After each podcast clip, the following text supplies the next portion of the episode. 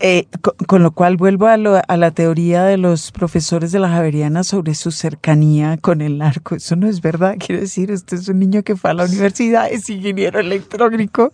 Y le está yendo muy bien. Etcétera, etcétera. Eh, eh, ¿De dónde, cómo empezó a incursionar, a mirar y a buscar en ese tipo de terrenos, a pensar cómo pensará este niño, este David o este otro que desenfunda y, quiere matar a alguien más porque le quitaron la novia. Uno cree que está familiarizado con esas cosas, pero no es verdad. Ajá. No, claro que no, porque es un, eh, digamos, no tengo un eh, tiempo de, convivencia calidad con el, con ese sector, porque, en primer lugar, porque ya no soy joven, ¿no? Y la, mira, lo que hice fue eso que, que les digo. Y de, eso, de escuchar algunas expresiones que, la, que utilicé ahí, y lo demás me lo imaginé. Porque los jóvenes no creas que son como así, ¿no? Ya ven una persona mayor ahí y ya se sueltan, claro que no, o sea, tratan de ser correctos ellos, ¿no? Cuando yo lo que, mientras estoy cerca, lo que quiero es que no sean correctos. Y lo que hice fue como caminar cerca, sí, caminar cerca, caminar cerca y escucharlos, digamos, a ver que iban hablando y pues de pronto me daba cuenta que iban hablando, pero no se decían nada, nada de nada, ¿no? Entonces, mm. y, los fui armando, armando así. Y algunos que la que conocí como unos tres o cuatro que de, de ambos sexos que eran muy cínicos y que yo sí les preguntaba, ¿y qué esto qué?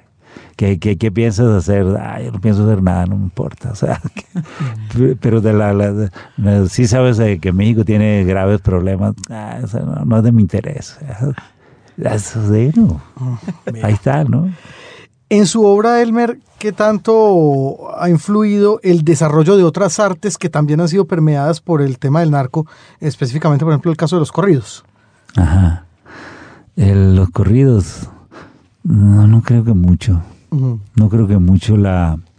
he crecido con ellos y algunos soy capaz de cantarlos, pero la no nunca me he detenido en ellos. El, el no, no, no, creo. Así pues como para que tengan un, que lo haya yo reflexionado en los corridos. y... y... respecto, digamos, a, una evolución de, de, géneros, en el sentido de que el corrido básicamente es un cantar de gesta.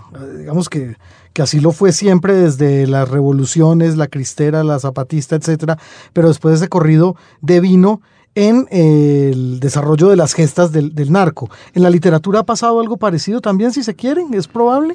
No, no, no, yo creo que todavía no llegamos ahí.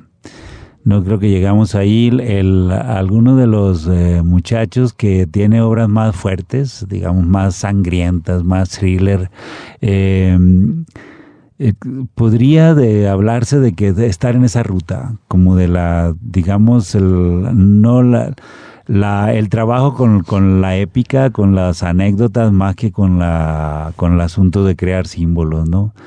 Pero no sé, no conozco demasiadas novelas que tengan que ver con eso, como que se pueda hablar ya de que, de que digamos, se ha implantado esa, esa manera, ¿no? De, bueno, le pregunto por otro paralelismo posible, porque en el caso de Colombia se dio, y es que cuando estaban saliendo esas primeras novelas de la Sicaresca, también había una importante participación del cine en el tema, caso del director Víctor Gaviria, básicamente un director que versaba también sobre esos asuntos. ¿Se dio en México de alguna manera esta posibilidad paralela también de que el cine incluyera esos temas cuando se estaba desarrollando una narcoliteratura? Mm, bueno, se, ha dado recientemente, eso, el ejemplo puede ser El infierno, Puede ser una que se llama Traspatio, que la hizo el guion eh, Sabina Berman, ¿no? Y Sabina Berman ha hecho, ha hecho una obra dramática que se llama El narco come con Dios o cena con Dios, algo así, que, la, que es muy interesante, ¿no? Entonces la... Creo que no, que la... ¿Sabes qué ha pasado los últimos años? Eh, digamos, yo digo que, que, nosotros tenemos mucho que ver ahí, ¿no? Eso no estoy muy seguro, pero me gusta presumir, cuando me pongo argentino, ¿no? sé y la, porque mira, hay, hay en danza contemporánea es increíble, con una bolsita que tiene adentro bicarbonato y pintan una línea y las, los bailarines bailan y, la, y de pronto esa línea que es la frontera a veces está de un lado la bolsita de bicarbonato y a veces del otro Es una pieza que no, y con música norteña mexicana, sí. Eso, la, eh, hicieron una ópera que se llama Camelia por un corrido que se llama Contrabando y Traición, y es igual, es la hicieron como un arreglo de música popular. La, la, la, plástica es increíble y es muy curioso porque las son mujeres, la, las mujeres son las más fuertes, las más sensibles al hecho. Puedo mencionar a dos, a Tere Margolles, que ya es una artista pues que se expone, se cotiza muy bien y se expone en todas partes. Pues Fritzia Iriser, que es, que es todo lo contrario, eh, Tere hace piezas grandes, Fritzia pequeñitas. Yo le acabo de hacer un texto para una pieza de ella que es un video de como de un minuto, pero la, es, ella hizo tres eh, cápsulas de oro y se la tragan tres, tres este, mm, eh, voluntarios. Y, la, y esa es la pieza, el, el cómo el oro, la riqueza, el dinero, que aparentemente no, no afecta, digamos, por, sobre todo la gente que lava dinero, y, la, y le han regresado las piezas después de que la han defecado, pues claro, el oro está eh, dañada, las, las cápsulas, ¿no? Y esa es la, la pieza de ella, yo le, le, acabo de hacer un texto por ella.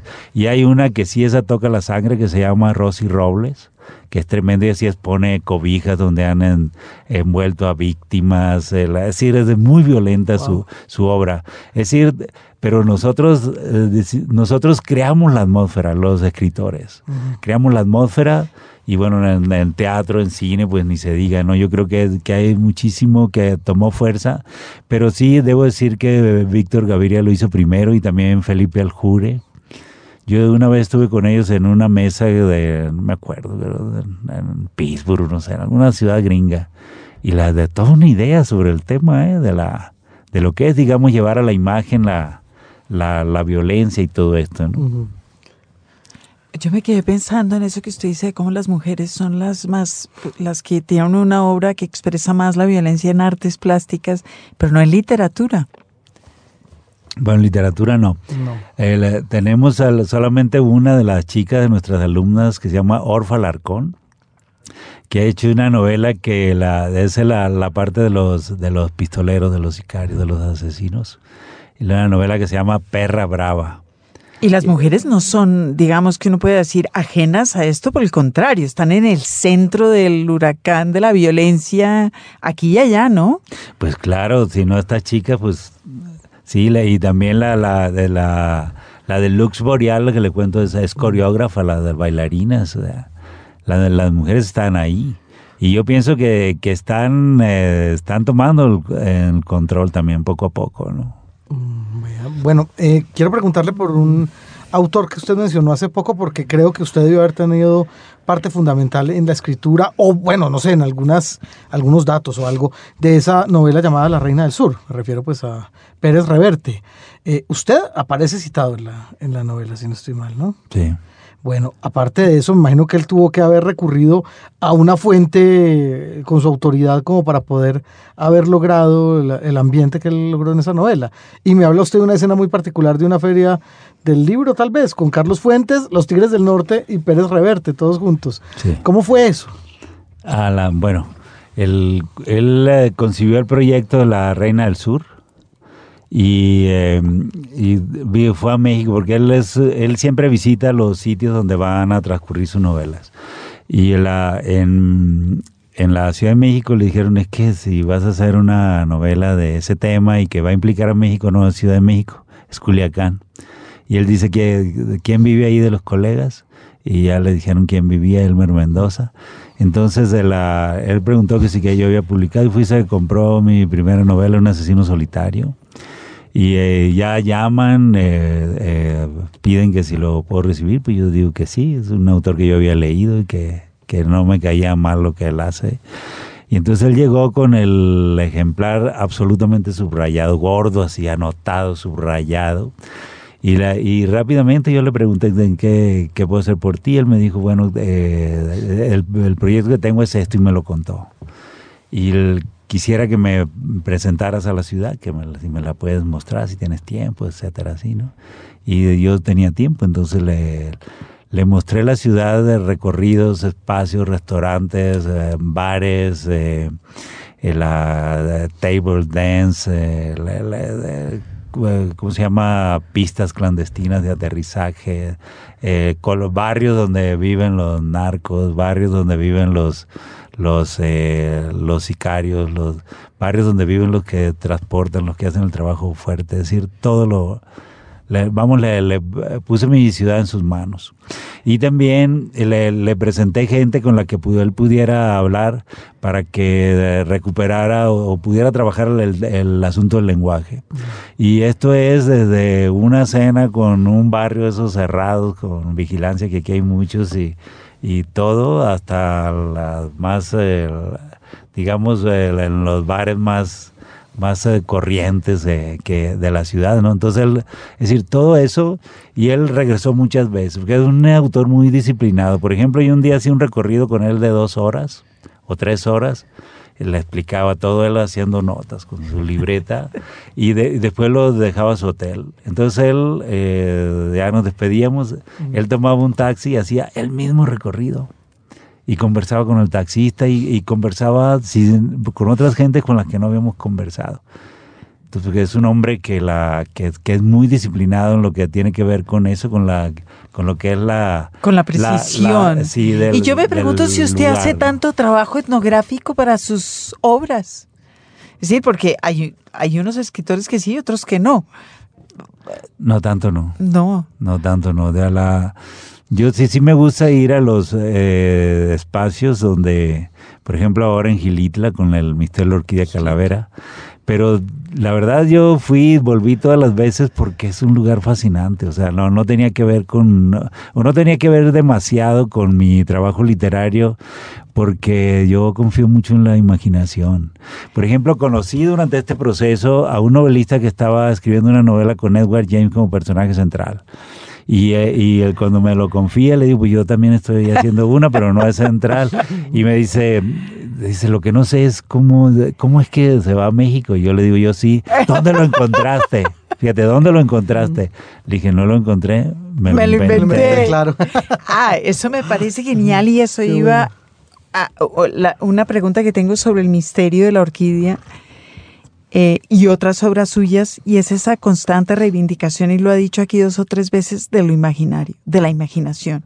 Es decir, usted por un lado está, escribe una obra sumida hasta las narices en la hiperrealidad más brutal, y por el otro lado está también en muchas de sus obras reivindicando la imaginación. ¿Por qué? Pero, y estoy pensando en Edward James, por ejemplo. Ajá. No, pero la, te digo algo, la, la, todo lo imagino. En serio, entonces es una técnica narrativa conseguir que lo que imaginas parezca real. Es decir, exige mucho cuidado. Y, y yo me lo imagino, porque claro, yo me pongo en mi ventana y el, yo otra vez escribo las madrugadas. Y hay madrugadas que escucho balaceras así, ¿no? digo, están matando a alguien cercano. pero digamos, pero igual estoy pensando, a ver, tengo esta escena, tengo esto así. Porque también tengo como norma no permitir que la realidad entre en mi discurso literario si ya la he tomado en cuenta. O sea, no me va a venir a destruir al día siguiente o a proponer algo. Lo tengo como norma y norma muy seria, ¿no? ¿Y qué hace Edward James aquí, que es como ese oasis, como esa historia paralela de un delirante, de un, eh, bueno, de ese tipo tan extraño? ¿Cómo llegó Edward James a su cabeza? Pues igual por la fascinación primero es un tipo que me fascinó. Debo confesar que tengo cierta debilidad por lo que no entiendo en dos, eh, dos disciplinas, una en la, en la poesía y otra en, en artes plásticas. Entonces, el ver este, este personaje en una montaña que construyó las 36 piezas eh, increíbles, pues me llamaba la atención las piezas y también me llamaba la atención él.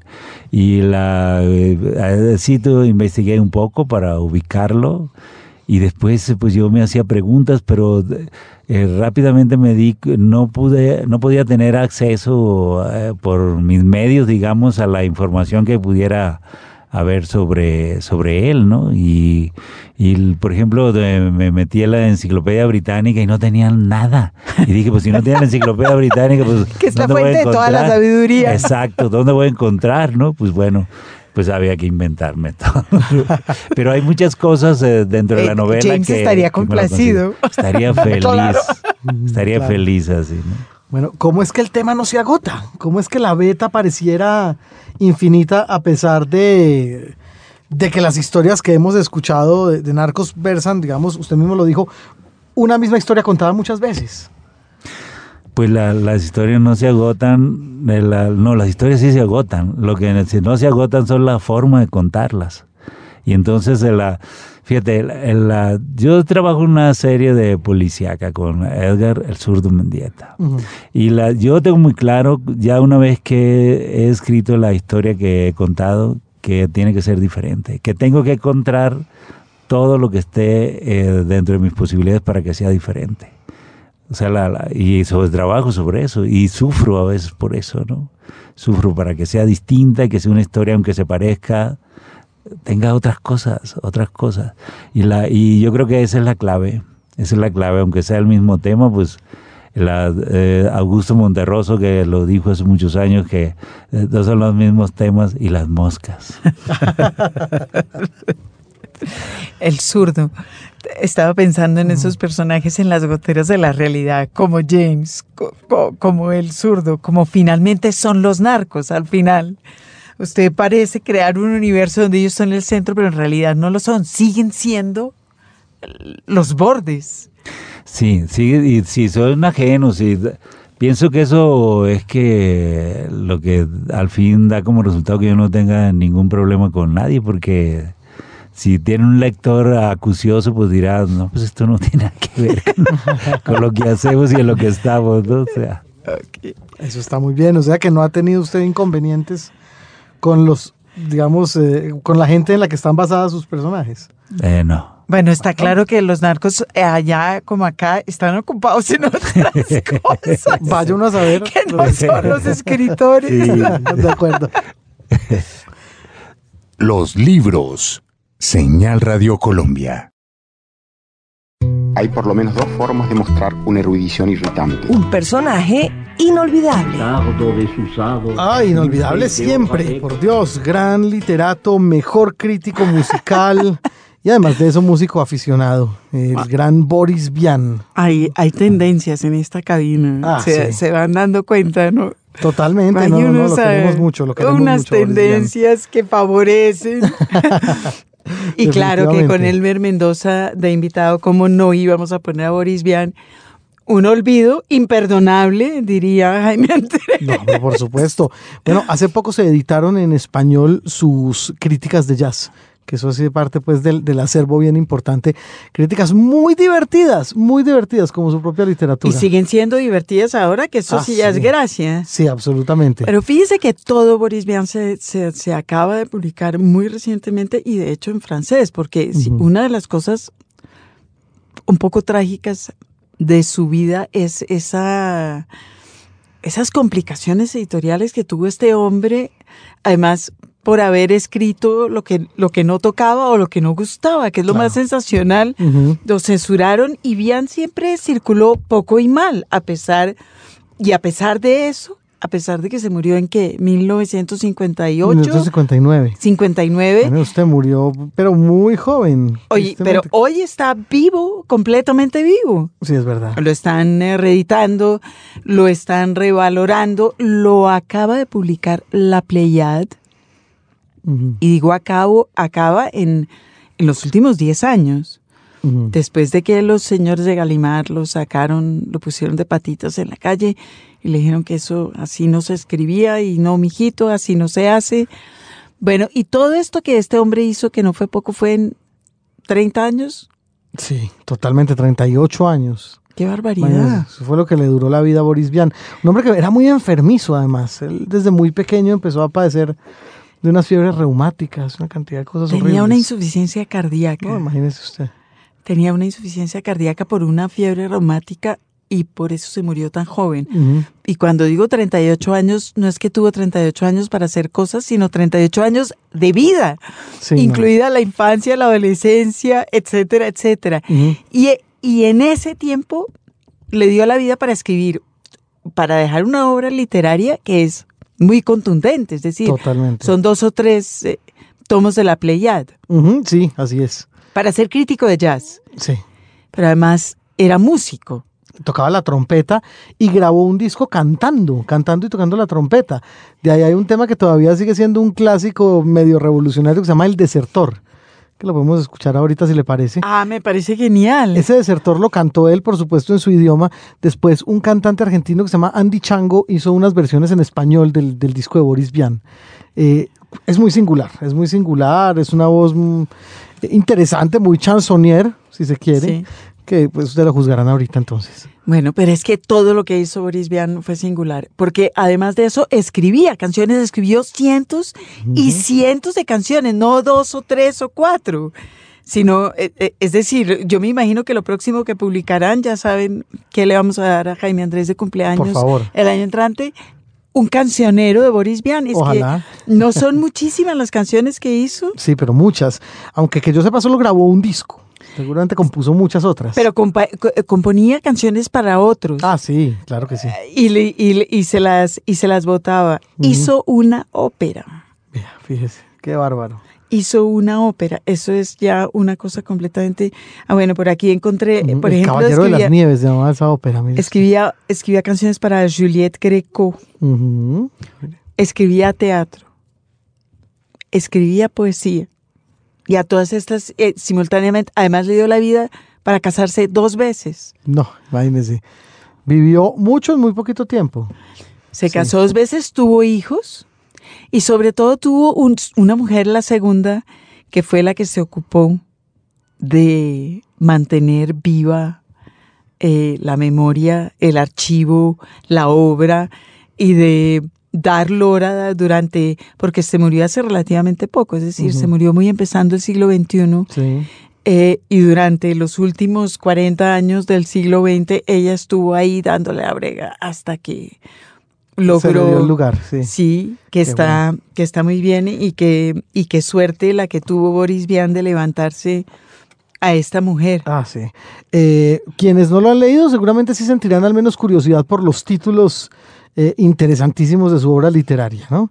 Eh, títulos como Todos los muertos tienen la misma piel, Que se mueran los feos, sí eso es una maravilla. Con las mujeres no hay manera, el arranca corazones El arranca corazones, es un clásico. Y por ahí alguien nos lo puso en su mesita de noche, además, nos mandó la foto. sí El arranca cierto. corazones. Y esa novela que fue llevada al cine, que fue Escupiré sobre vuestras tumbas, que tiene el, el halo trágico de que cuando él entra al cine de manera incógnita a ver qué han hecho con su libro en la película, se muere. El tipo se murió viendo la película en la que estaba basada su novela, con lo cual nunca supimos si le gustó o no. Creo que no le hubiera Ah, gustado. Esperemos que ese no fuera un comentario sobre la obra. Pues una de las cosas muy interesantes y muy excepcionales que hizo Boris Vian en su momento fue escribir de dos maneras radicalmente diferentes, porque por un lado tenía pretensiones de escritor literario, digamos francés, como de la Pleiad, Sí.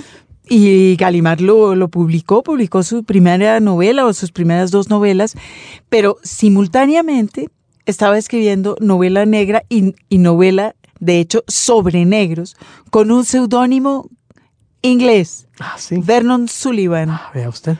Eh, y yo creo como la, la, la primera novela que lo hizo a él famoso en ese, la de, pues esta, la de las, la de las tumbas. Ah, muy bien, la escupiré sobre vuestras tumbas. Esa fue publicada con el seudónimo de Vernon Sullivan, Ah, muy bien. que fue un escándalo porque los franceses se, se las daban harto, pero mentira. Claro, todas las señoras se desgarraron las vestiduras, Ajá. les pareció que eso era insoportable, que era un escándalo, que era muy sexual, muy violenta, muy bla, bla, bla. Tremendo, claro. Total.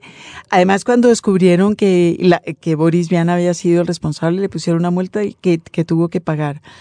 Y El hecho de que él haya seguido publicando con ese seudónimo finalmente le costó que Galimar lo sacara. Y dijera, no, pues Mm. eh, así, así no es. Así no vas a hacer carrera, mi amor. Entonces, el pobre Boris Vian, que tenía poquitico tiempo, pues se dedicó eso, a escribir ópera, canciones, no sé qué, no sé qué, no sé qué, pero en el camino siempre acabó ah, publicando ocho o diez novelas Ujú, sí, total. que ahora se consiguen todas en español, se consiguen en Enhorabuena. francés, algunas en inglés, estuve mirando con unos títulos rarísimos que no traducen bien, Ah, claro, obviamente. pero escupiré sobre vuestras tumbas, por ejemplo, es sensacional. Bueno, y al interesado, por supuesto, en lo que tiene que ver con la faceta de musicólogo de Boris Vian, Notas de Jazz se llama el libro, que acaba de ser editado en español con todo lo que él publicara en esos cuadernos, esos cahiers de jazz franceses de la época. Bueno, Y pues más adelante, después de leer un poco de su obra, vamos a escuchar al propio Boris Vian entonces en canciones propias. para contribuir a su a, a rescatarlo. En verso o en prosa.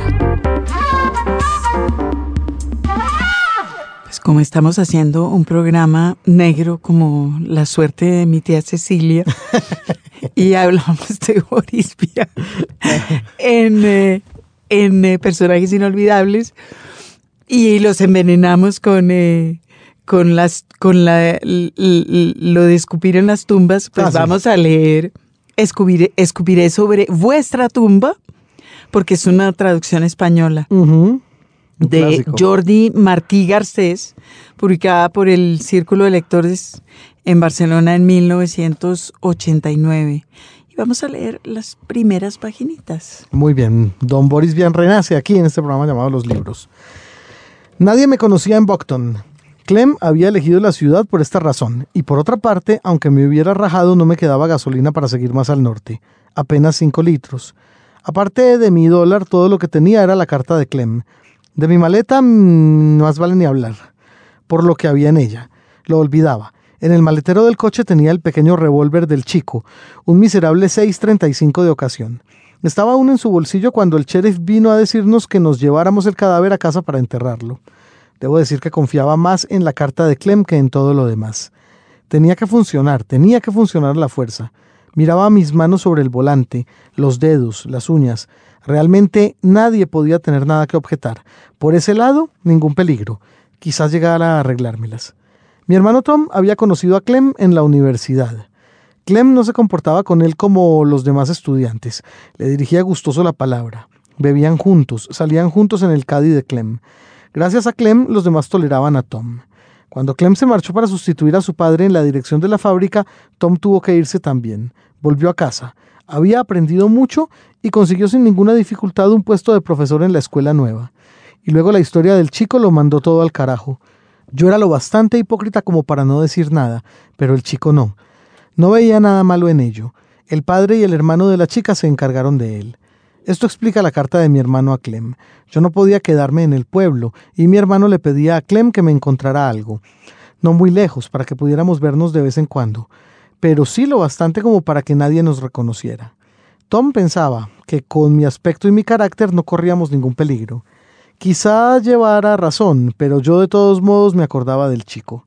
Encargado de una librería en Bocton, este era mi nuevo trabajo. Tenía que ponerme en contacto con mi predecesor y estar al corriente de todo al cabo de tres días. El antiguo encargado pasaba a ocupar un cargo más importante y no estaba muy dispuesto a volver la vista atrás. Hacía sol. La calle se llamaba ahora Pearl Harbor Street. Probablemente Clem no lo sabía. El antiguo nombre se leía aún en las placas. Vi la tienda en el 270 y detuve el Nash frente a la puerta. El encargado, sentado detrás de la caja, pasaba unas cifras a un libro de cuentas. Era un hombre de mediana edad, duros ojos azules y pálidos cabellos rubios, por lo que pude ver al abrir la puerta. Le di los buenos días. Buenos días, ¿qué desea? Tengo esta carta para usted. Ah, es a usted a quien tengo que poner al corriente. Déjeme ver la carta. La cogió, la leyó, le dio la vuelta y me la devolvió. No tiene ninguna complicación, explicó. Este es el stock, señaló a su alrededor. Las cuentas las habré terminado esta noche. En cuanto a las ventas, la publicidad y demás, siga las indicaciones de los inspectores y de los papeles que vaya recibiendo. ¿Es una cadena? Sí, sucursales. Ajá, asentí. ¿Qué es lo que más se vende? Oh, novelas. Novelas malas, pero eso no es un asunto nuestro. Libros religiosos, bastante, y también libros de texto. Libro infantil poco, igual que los libros serios. Es un campo al que nunca he prestado atención. Así que para usted los libros religiosos no son serios. Se pasó la lengua por los labios. No me haga decir lo que no he dicho. Me reí de buena gana. No se lo tome a mal, yo tampoco soy muy creyente. Pues le voy a dar un consejo. No deje que la gente se dé cuenta y vaya todos los domingos a escuchar al pastor, porque de lo contrario en pocos días se encontrará usted en la calle. Bien, ¿qué le vamos a hacer? le dije. Iremos a escuchar el sermón. Tenga, me dijo tendiéndome una hoja de papel. Verifíquelo. Es la contabilidad del mes pasado. Es muy sencillo. Los libros los traen de la central. Todo lo que usted tiene que hacer es llevar cuenta de las entradas y de las salidas por triplicado. Pasan a recoger el dinero cada 15 días. A usted le pagarán con un cheque con un pequeño porcentaje. Deme esto, le dije. Cogí la hoja y me senté en un mostrador bajo, cubierto de libros que los clientes habían sacado de las estanterías. Seguramente no había tenido tiempo de devolverlos a su sitio. ¿Qué se puede hacer en una ciudad como esta? pregunté reanudando la conversación. Nada, me contestó. Hay chicas en el drugstore de enfrente y Bourbon en el bar de Ricardo a dos manzanas de aquí. No era desagradable pese a su brusquedad. ¿Cuánto tiempo hace que está usted aquí? Cinco años, respondió. Y me quedan cinco más. ¿Y después qué? Es usted curioso, ¿eh? Culpa suya. ¿Por qué me cuenta que le quedan cinco años? Yo no se lo he preguntado. Suavizó el rictus de su boca y se formaron arrugas en torno a los ojos. Tiene usted razón. Pues mire, otros cinco años y me retiro de este trabajo. ¿Y a qué se va a dedicar? A escribir, me dijo, a escribir bestsellers. Solo bestsellers. Novelas históricas, novelas en las que los negros se acuestan con las blancas y no los linchen, novelas en las que jovencitas puras logren crecer inmaculadas en medio de toda la podredumbre de los suburbios. Soltó una risita irónica. Bestsellers, hombre. Y luego novelas increíbles, audaces y originales. En este país es fácil ser audaz. No hay más que decir lo que todo el mundo puede ver si se esfuerza un poco. Lo conseguirá, le dije. Claro que lo conseguiré. Ya tengo seis a punto. ¿Y nunca ha intentado colocarlas? No, no soy ni amigo ni amante de ningún editor y no tengo dinero para invertir. ¿Y entonces? Entonces dentro de cinco años tendré dinero suficiente. Estoy seguro de que usted va a conseguirlo, concluí. En los libros, la literatura se oye. Dentro de su rubro como músico y cantante, Boris Vian grabó alrededor de unos cuatro o cinco discos, algunos de ellos dedicados al jazz instrumental con su trompeta y algunos otros a sus propias obras vocales. Una de ellas, seguramente la más importante de cuantas escribiera, fue Le Deserté o El Desertor en español, un verdadero poema que habla acerca de la relación conflictiva entre el hombre pacifista y lo que tiene que ver con la guerra. Le escribo esta canción, señor presidente. Escuche atentamente si es que tiene ocasión. Me acaban de llegar noticias militares para ir a otros lugares y a la gente matar. Estimado señor, yo no lo quiero hacer. Ahora lo va usted a ver, tomé una decisión. No se lo tome a mal, que he de comunicarle que he tirado su sable y voy a desertar. Esta es parte de la letra en español de El Desertor, tema interpretado por el escritor y músico Boris Vian.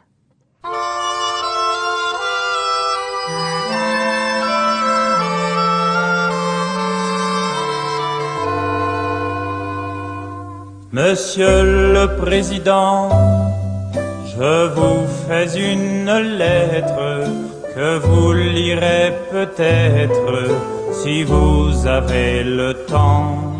Je viens de recevoir mes papiers militaires pour partir à la guerre avant mercredi soir.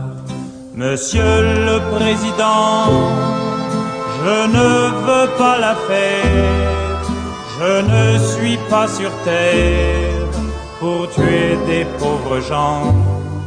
C'est pas pour vous fâcher, il faut que je vous dise, ma décision est prise, je m'en vais déserter.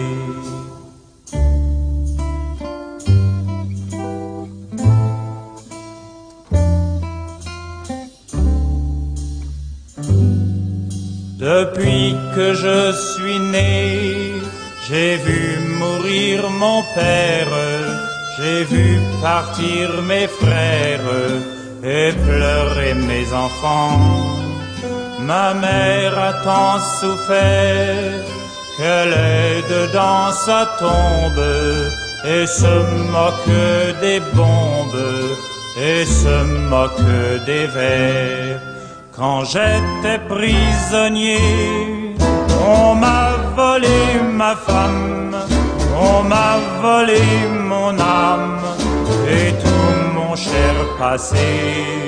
Demain de bon matin, je fermerai ma porte au nez des années mortes, j'irai sur les chemins.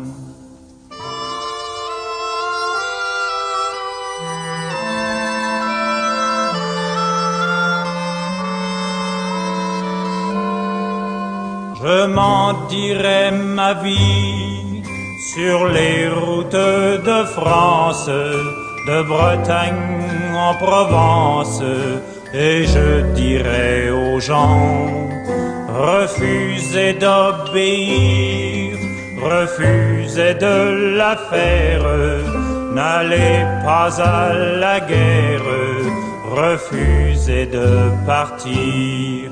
S'il faut donner son sang, allez donner le vôtre. Vous êtes bon apôtre, monsieur le président. Si vous me poursuivez, prévenez vos gendarmes que je n'aurai pas d'armes et qu'ils pourront tirer.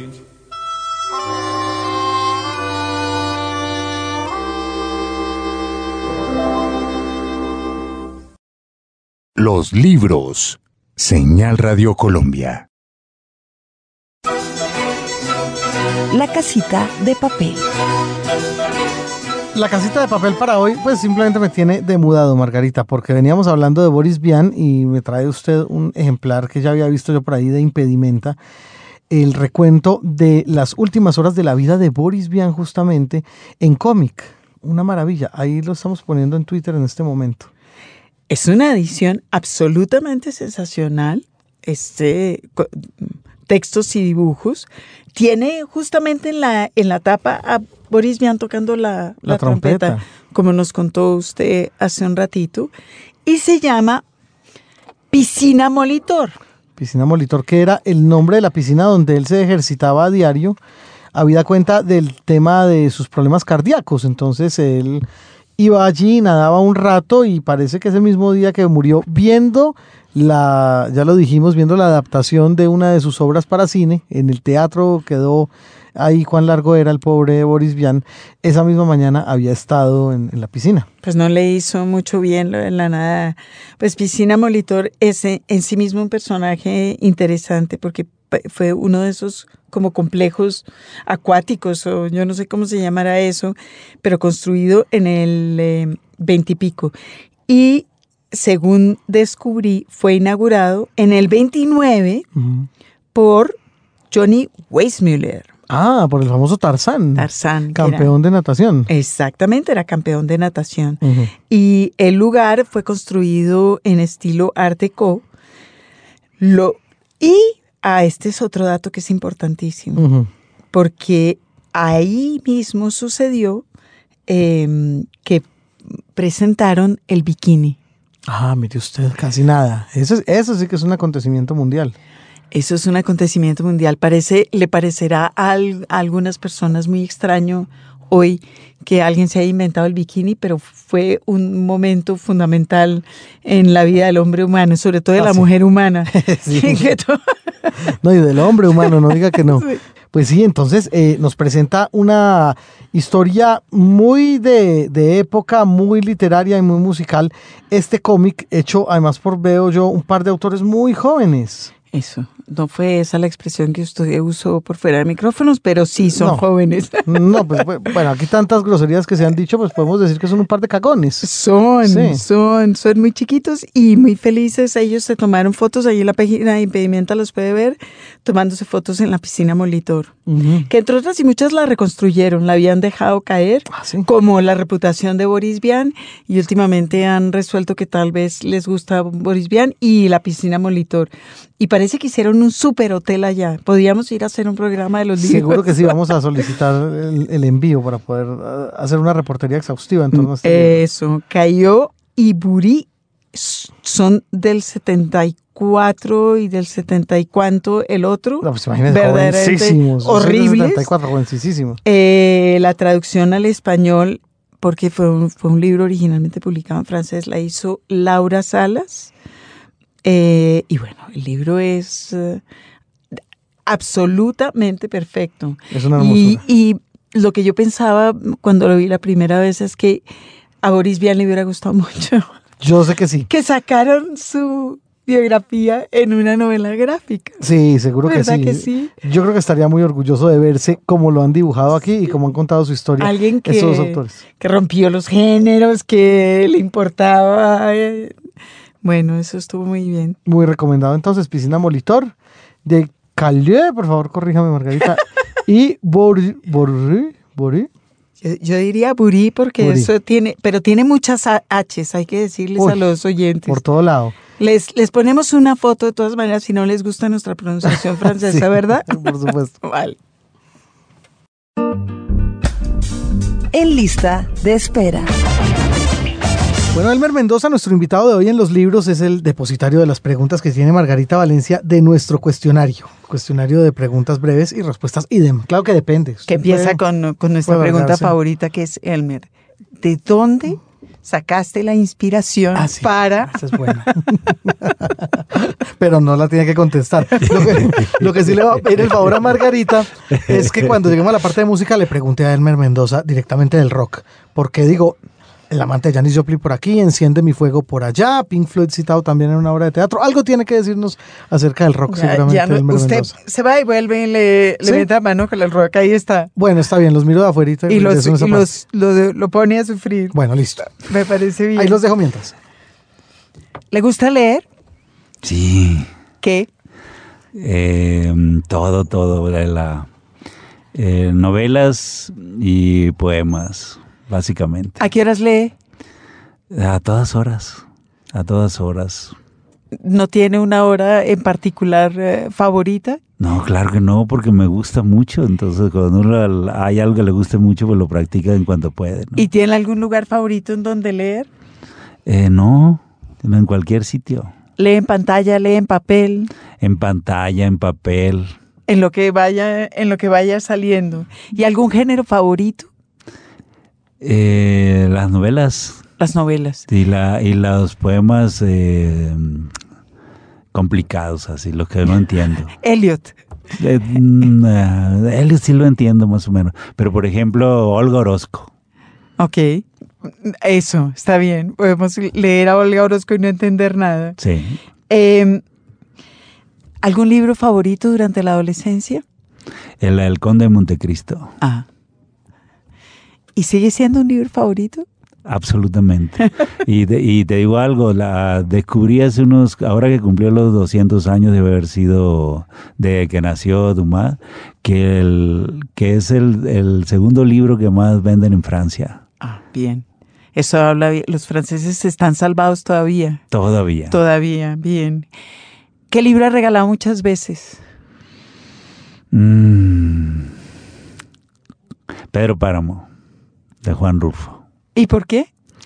porque creo que es una gran novela mexicana que eh, debe conocer los mexicanos y los que no viven en México también, porque es eh, una novela que puede sostener durante muchos minutos el, el orgullo de ser mexicano. ¿Y le ha regalado a alguien, por ejemplo, Noticias del Imperio? Eh, Noticia del Imperio solo una vez, solo una vez lo he regalado y es mi novela favorita de Fernando del Paso. Y sí lo ha regalado, pero una sola Una vez. sola vez, ¿Por sí. qué? ¿Porque le gusta mucho o porque le da horror eh, regalar eh, que, que- que no le guste a sus lectores? Eh, Porque la, la- no he encontrado una persona que esté dispuesta a leer una novela tan larga. ¿no? Ah. ¿Qué libro no regalaría nunca? Eh, la Terra Nostra de Carlos Fuentes. Se considera un escritor, obviamente, pero ¿en qué momento de su carrera se levantó usted y dijo, soy un escritor? El, ah, mm, yo creo que debí de, eh, tener eh, el 29 y es cuando eh, había escrito los cuentos de, de mi primer libro que publiqué como en el 78 por ahí y que porque además es una idea que yo tengo que si quieres ser a alguien eh, tienes que asumirlo antes de que los demás lo digan O sea que no le gastó mucho tiempo a eso, ya saltó al vacío y dijo, ya, esto Sí, es lo que soy. Soy escritor, sí. Me parece gracioso y me quedé pensando en eso. ¿Cómo ha sentido usted esa recepción de su primer libro de cuentos ahora? ¿No le parece muy extraño? Eh, la- bueno, sí, sí, es absolutamente extraño. Además que yo en el Palacio de Bellas Artes en Ciudad de México hay, hay una librería. Ahora es una librería grande, pero en aquellos años era una librería pequeña y que las presentaciones eran en la... El público se sentaba en los escalones. Hacía como unos escalones que subían, como de teatro griego, y ahí se sentaban. Y el, y el presentador estaba abajo, ¿no? Sí, Y yo fui a presentar mi primera, mi primer libro de cuentos ahí. sí. Y yo ¿Cómo? veía como unos cinco gentes ahí de mis compañeros de la facultad de literatura, ¿no? Sí. Que fueron los que me acompañaron esa noche, sí. Bueno, un consejo a un joven escritor. Esa es una pregunta mejor que la de la inspiración. Póngase a leer. Lea novelas, cuentos, poemas, crónicas, lea. ¿Y un consejo inútil que le hayan dado a usted? Eh, no, no recuerdo. ¿Escribe en computador? ¿A Sí. mano? A computador y a mano. ¿Toma notas? Sí. ¿Todo el tiempo, constantemente, solo cuando está escribiendo? Eh, ¿Siempre está escribiendo? eh, sí, siempre estoy escribiendo, pero no siempre tomo notas. Tomo notas cuando es necesario. Y puede ser eh, pasar un mes sin que sea necesario. De- defina necesario, compañero. Necesario es cuando me ha llegado una idea y, y estoy lejos de la máquina y tengo que eh, anotarla apresuradamente para que no se me olvide. Ok. ¿Impresiones del mundo exterior las anota? El, ah, mm, sí, sí es posible. Puedo ver un edificio, el- sobre todo los juegos de la luz que siempre me, me incitan a, me traen ideas raras, entonces esas ideas las anoto. ¿Cuánto tiempo se demora desarrollando, escribiendo un libro? Eh, entre dos años y medio y tres y medio.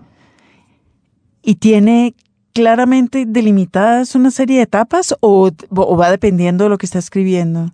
No tengo etapas. La primera es que hago un plan, diseño los capítulos y diseño personajes. Es un tipo disciplinado y organizado usted. Eh, Si quiero ser el, el novelista que sueño ser, tengo, tiene que ser así. Y la idea esencial de una novela surge de golpe, la va amasando, desarrollando y cambiando antes de empezar a escribir. La segunda, la voy eh, eh, trabajando, la voy pensando, voy viendo sus posibilidades, eh, voy pensando en, el, eh, en cómo voy a, a, digamos, dividirla, fraccionarla en los capítulos. Ok, siempre está pensando en función de la forma. La forma y la historia al tiempo siempre. Sí, siempre mucho la forma me interesa. Ok. ¿Lee mientras escribe? Sí. ¿Lee autores que, que cree que lo puedan ayudar? Eh, autores afines, afines con el tema, lee cualquier cosa, no le importa. No, le- leo autores que afines que pienso que me pueden ayudar, pero leo más autores que me pueden poner en crisis la idea que tengo. Porque son los que me hacen crecer, los que me hacen, lo que me Los que lo reten. Exacto, los que me retan a mejorar lo que estoy haciendo. Y en el caso, por ejemplo, del misterio de la orquídea calavera, ¿qué autor estaba Eh, ¿de qué- a qué au- ¿En qué autores buscaba usted un reto para esta idea suya de dos narraciones paralelas, de una realidad mezclada con, con la imaginación? Sí, eh, esa parte no la pensé porque acuérdate que el Don Quijote es eso, ¿no? Es una mezcla de, de cosas ahí. Lo, lo, que, lo que me dificultó fue, eh, digamos, el- algunas cosas que tenían que ver con el lenguaje, con la verosimilitud de- de- del personaje que estaba intentando crear. Y le- creo que una novela que fue clave, que fue La sombra del viento de Carlos Ruiz Zafón, que la- sobre todo con lo que tiene que ver con la estructura y también con la con digamos la- las atmósferas, es decir, qué, qué tanto tiempo, qué tantas palabras se pueden emplear en, en- una escena, por decir. Porque esa es una novela que la que es una novela bastante solvente, ¿no? Entonces, yo fui a ver eso, vi otra novela de, de Henning Mankell, que es mucho más como una cuarta parte de la de Carlos Ruiz Zafón, que se llama la, la, eh, Viaje al fin del mundo, donde entonces vi también el extremo, es decir, cómo puedes trabajar con, la, con el mínimo de, de, de grosor de las atmósferas y más o menos me decidí por la media, ¿no? Ok. Eh, ¿Oye música mientras escribe? No, ¿Tiene a un lector en mente mientras escribe? eh, no, salvo al final cuando estoy corrigiendo. Con las últimas correcciones ya. Ya está pensando en sus lectores. Eh, puedo pensar, me va a leer fulano y se le van a caer los calzones, por ejemplo. pero ya en la etapa de corrección. Y yo me pregunto, eh, habló al puro comienzo de su relación con los editores, de cómo al final usted trabaja con un editor. Eso también es excepcional entre los escritores. ¿Cómo funciona eso? No, yo creo que la encontrar un autor tiene, tiene que encontrar su editor, que es una persona que le ayuda a, a mejorar su obra, que lo, lo, lo induce a madurar como autor y después pues que sea capaz de poner sus libros en el mercado y que lleguen a los lectores y que uno pueda ganar dinero, ¿no? Claro, y que lo pongan en esto de las giras promocionales. Sí, sí, de la hacer entrevistas de radio y todo Ah, eso. entrevistas de radio. Eh, otras formas de entretenimiento. Y ahí va- ya me acabo de acordar del encargo de Jaime Andrés. ¿Ve televisión? Eh, sí, pero veo de trozos de, de partidos de, de béisbol, como dicen ustedes. ¿Y cómo dicen ustedes? Béisbol, Ah, fútbol, ok. Trozos de partidos de béisbol. sí. ¿Por qué trozos? Ah, porque tengo que regresarme a trabajar a, la- a mi estudio. Se vuela. Sí, de- de- no, no permito de distraerme demasiado tampoco. ¿Y porque- cuántas horas al día escribe? Ah, no tengo idea, pero o sea, son varias. A la del, tengo más ideas sobre la mañana, porque en la mañana escribo como 90 minutos. Y después de eso, pues viene, tengo que ir a, voy a caminar a un parque y eh, hacemos desayuno y... ¿Y qué le pasa a sus ritmos de escritura con esta ferocidad del mundo y del avión? eh, la, no, nada, la, yo sigo escribiendo todos los días, acá igual lo hago, ¿no? Ah, ok. ¿Le gusta el cine? Sí, Sí, locamente, mucho más que la televisión. ¿Y sí va al cine? Eh, sí, sí, sí voy al cine y recomiendo la última película que, que vi, que se llama El Gran Hotel Budapest, Divino. que está basada en una novela de Stefan Zweig. Ah, ok. Y música. Aquí yo estoy pisando los terrenos de Jaime Andrés. Jaime Andrés nota eh, que su obra toda está salpicada de un cierto tipo de música, como por ejemplo Janis Joplin, eh, etcétera, etcétera. ¿Le gusta esa clase de música? ¿Es la música que oye? Eh, la- eh, no, yo escucho música variada y... Pero sí prefiero... ¿Qué quiere decir variado? Variada quiere decir que puedo escuchar desde, a, ¿qué será? A Dvorak hasta Janis Joplin. ¿Y, eh, y, y es música que usted pone o en general es un oyente pasivo? Es decir, prende un radio y que suene lo que quiera. Ah, no, de- yo a veces tengo ganas de escuchar y es lo que pongo. que Depende del humor. Sí, Se sí. levanta un día y dice, necesito Mahler o Janis Joplin. Exacto. Por ejemplo, hoy en la mañana puse Arias, puse a, eh, la habanera de Carmen y con María Calas y es así, ¿no? Y, o sea que sí, depende mucho del humor. ¿Sigue alguien en la red? algún blog eh, o una cosa de ese tipo? Eh, no, no. Soy más bien creo que estoy en la. eh, soy boyerista y. y la, mm, pero sí estoy como adscrito y tengo Twitter y todo. Y, y, eh, pero no sé. No, no le tiene horror a las redes sociales, no. Ah, no.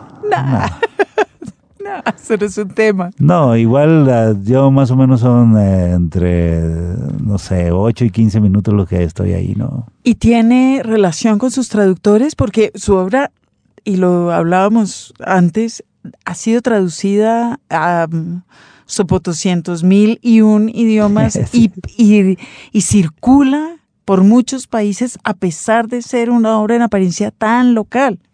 ¿Tiene relación usted con sus escritores, con esos le- lectores de otras partes?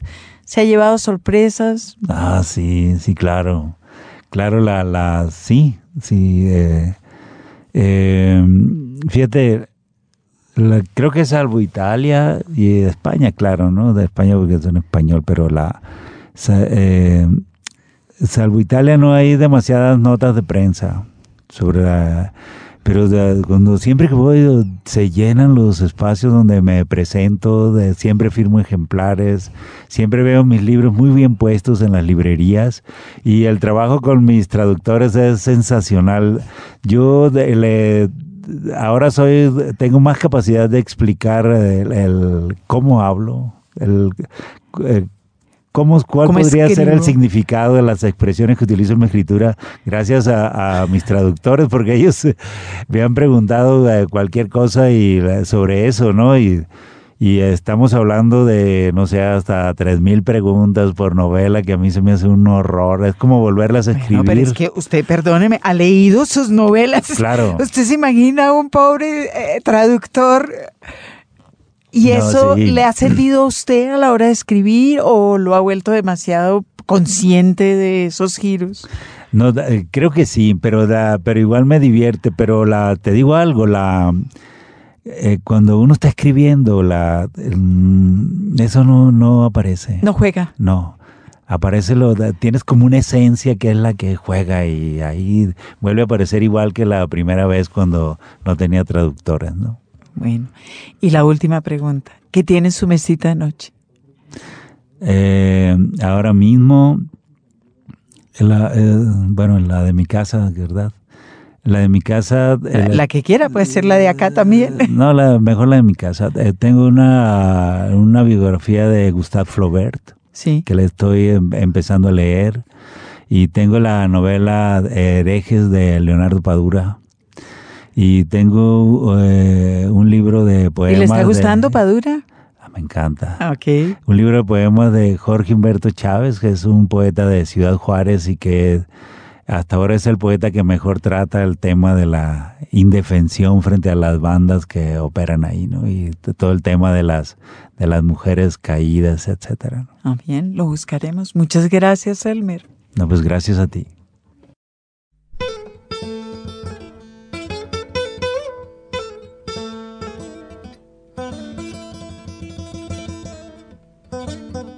Elmer Mendoza, escritor sinaloense, fue nuestro invitado de hoy en Los Libros por Señal Radio Colombia. Muy recomendada su obra, El amante de Janis Joplin, que para muchas personas que lo han recomendado es su favorita, Margarita ya lo dijo, y sobre todo también mucha atención a lo más reciente de su creación, El misterio de la orquídea calavera, ya disponible en librerías. Elmer Mendoza, muchas gracias por estar aquí con nosotros. No, al contrario, gracias por la Eh, invitación y por la charla. Elmer pacientísimo, muchas gracias. No, Si gracias no, no resultó Elmer. Elmer Gruñón, no resultó como el de las caricaturas, menos mal. Nos despedimos. James González eh, al otro lado de la cabina. Margarita Valencia, muchas gracias. Jaime André. Nos vemos la semana entrante.